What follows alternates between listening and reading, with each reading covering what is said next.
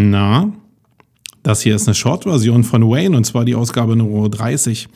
Heute geht es um Überpersonalisierung. Was sich dahinter verbirgt, erkläre ich dir gleich.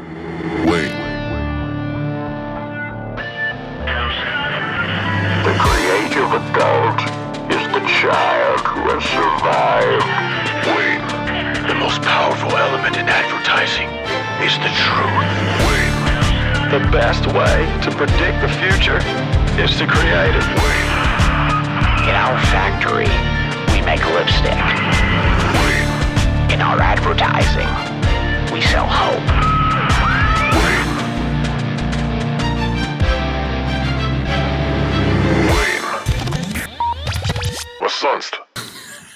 Jetzt ist mir fast der Kopfhörer hier vom Kopf gerutscht. Äh, darum soll es aber gar nicht gehen, sondern es geht heute um Personalisierung. Äh, sogar eine Steigerungsform davon, nämlich der Überpersonalisierung.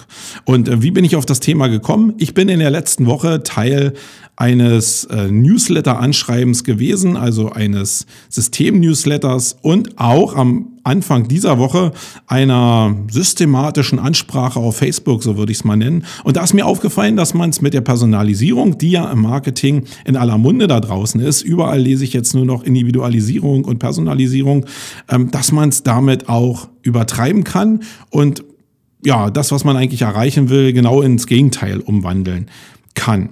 Ähm, ja, darum soll es heute gehen und ich will die Sachen auch thematisieren wie ich darauf gekommen bin. Zum einen war es in der letzten Woche die Aktion von dem Andreas Grab, der mit einer Broschürenaktion, wo er Broschüren verschenkt hat, die angeblich aus einem Fehldruck gekommen sind, äh, für Furore gesorgt hat. Eine ziemlich coole Aktion, muss ich sagen, aber natürlich verbunden mit einem äh, Abfeuern eines Newsletter-Systems auf alle Leute, die sich mal in die Newsletter eingetragen haben.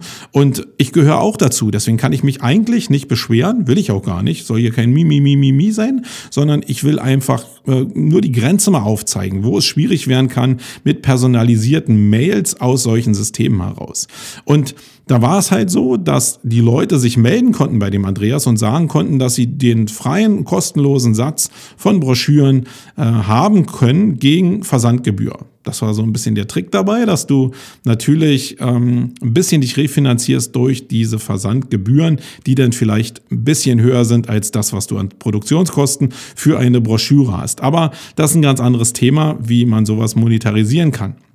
Viel wichtiger war, dass ich mich dafür nicht angemeldet habe und wollte die Broschüren eigentlich nicht haben. Und dann kam ein Mailing. Und zwar ein sehr persönlich gehaltenes Mailing von dem Andreas, was mir doch suggestierte, dass es eine sehr individuelle Ansprache ist. Also ich persönlich angesprochen bin. Ähm, jetzt kommt erschwerend hinzu, dass ich den Andreas Grab persönlich sehr gut, würde ich jetzt nicht sagen, aber schon so gut kenne, dass ähm, wir uns schon ja, sehr freudig begrüßen würden, wenn wir uns irgendwo treffen würden, weil wir uns kennen. Und wenn ich die Ebene einfach dazu schütte, dann war die Ansprache, die er gewählt hat, so persönlich, dass ich gedacht habe, er hat mich wirklich angeschrieben, weil ich Teil von einer individuellen Gruppe bin. Ja, soweit so gut. Wenn denn aber aus der Systemreihenfolge des Mailings ähm, ziemlich schnell, ein paar Stunden später klar wird, dass ich nur Teil eines Systems bin und die Ansprache jetzt eigentlich für jeden so adressiert ist, dann hat das ein gewisses Geschmäckle. Ähm, jetzt kann man das in beide Richtungen sehen. Einmal kann man sagen, hey Marco, er regt dich doch nicht auf. Hat doch super geklappt. Du hast dich persönlich angesprochen gefühlt, du hast dich mit dem System äh, nicht identifiziert, aber zumindest beschäftigt. Alles gelöst und du hast dich ja auch, du Depp, du hast dich doch auch für den Newsletter angemeldet, also beschwer dich nicht. Ja, kann man so sehen, kann man aber natürlich auch von der anderen Seite sehen, weil man natürlich den Funnel zu mir als persönlichen Kontakt einfach nicht richtig bespielt hat und das bei mir zumindest eher zu einer Abwehrhaltung geführt hat. In meinem Fall war es so, dass ich dann gesagt habe, okay, dann soll er seine Broschüren behalten. Mein Businessleben wird sich jetzt nicht verändern, wenn ich diese drei Broschüren habe.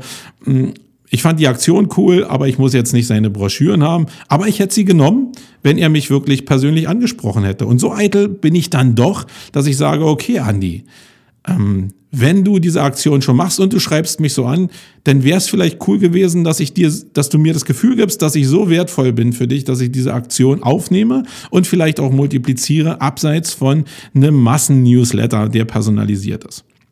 Ja, ähm, und eine zweite Aktion, die ähnlich gelaufen ist, nur auf Facebook und im Mailing, war eine Aktion von ähm, OnPage.org.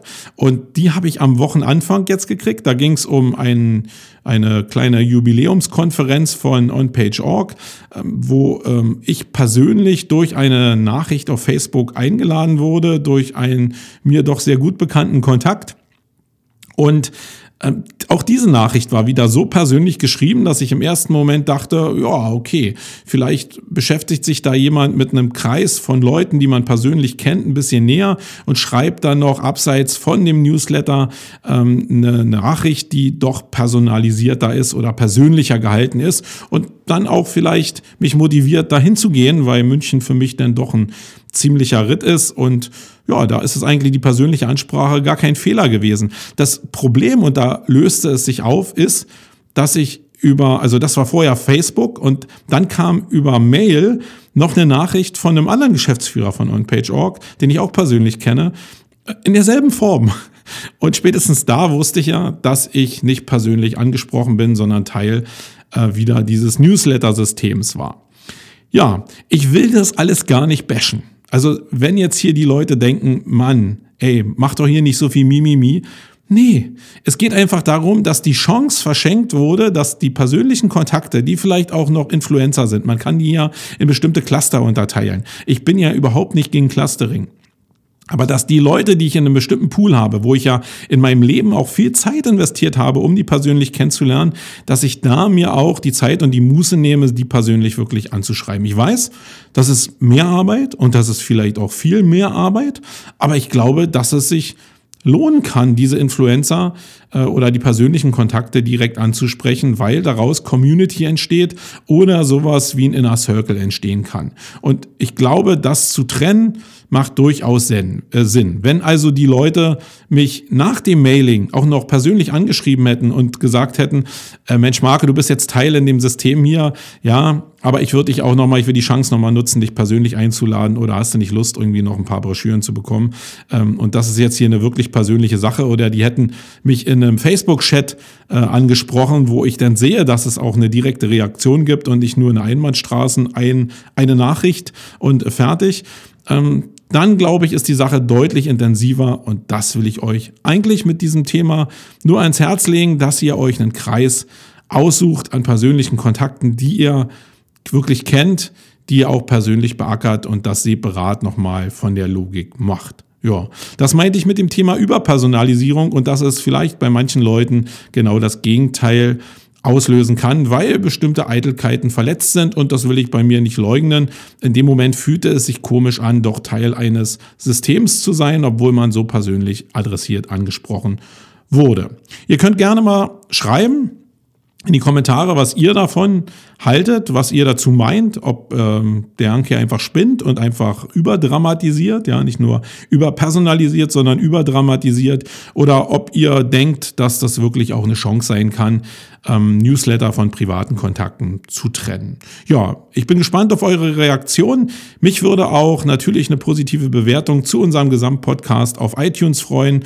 Ähm, wir hören uns wieder am nächsten Montag mit einem Shorty. Ich bin raus. Marco. Wait.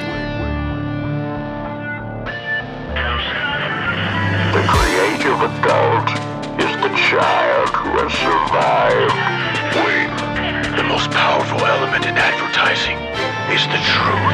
Wait. The best way to predict the future is to create it.